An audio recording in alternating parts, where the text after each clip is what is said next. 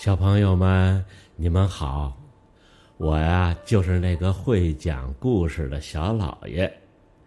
小老爷呀，有好多好多精彩有趣的小故事讲给你们听。今儿小老爷呀，给你们讲一个孔融让梨的故事。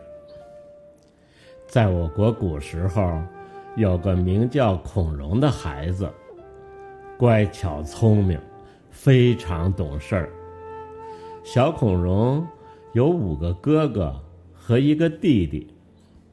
虽然家里边兄弟多，但爸爸妈妈对他们的教育还是非常严格的，常教育孩子要认真学习、勤奋读书，对人要有礼貌，说话要和气，不要认为自己是小孩儿，别人就应该让着你，小伙伴之间要互相谦让。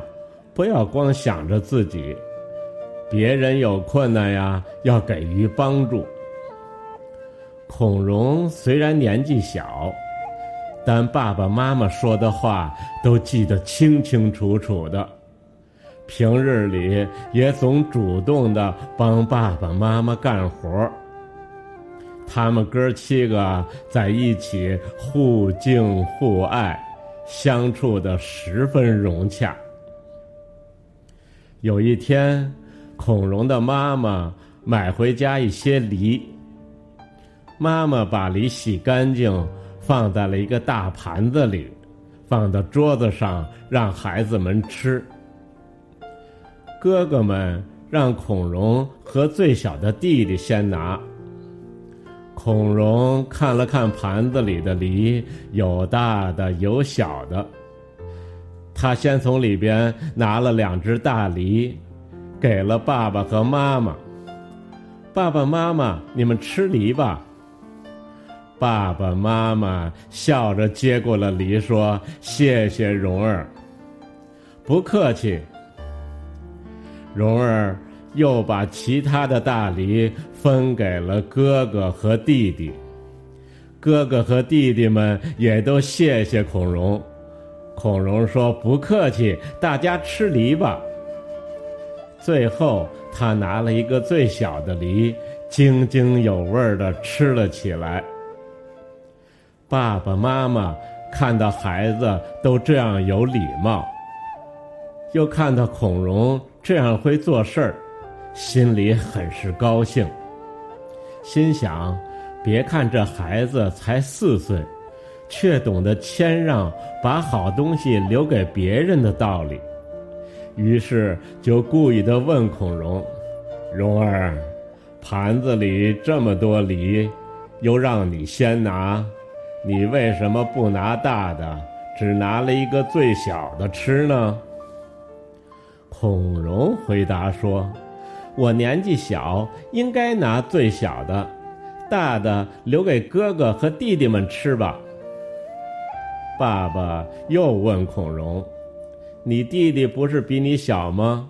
照你这么说，他应该拿最小的一个才对啊。”孔融说：“我比弟弟大，我是哥哥，我应该让着弟弟呀。”爸爸妈妈听了孔融的话，高兴的笑了，说：“这孩子真懂事儿。”这个故事千百年来一直流传到今天。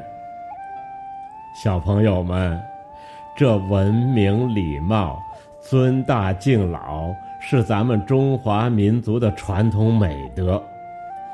我们无论是在家里头还是在外面，在我们的日常生活中，都不能只顾自己，不想着别人。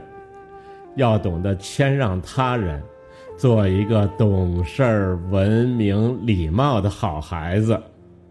对了，小老爷呀，在这里还得嘱咐一下小朋友们：你们要学会说“谢谢”这两个字，要养成一个文明礼貌的好习惯。对那些爱护你、帮助你的人，都要说一声谢谢。记住了吗，小朋友们？今儿啊，小老爷先讲到这儿，明儿小老爷呀，接着给你们讲有趣儿的故事。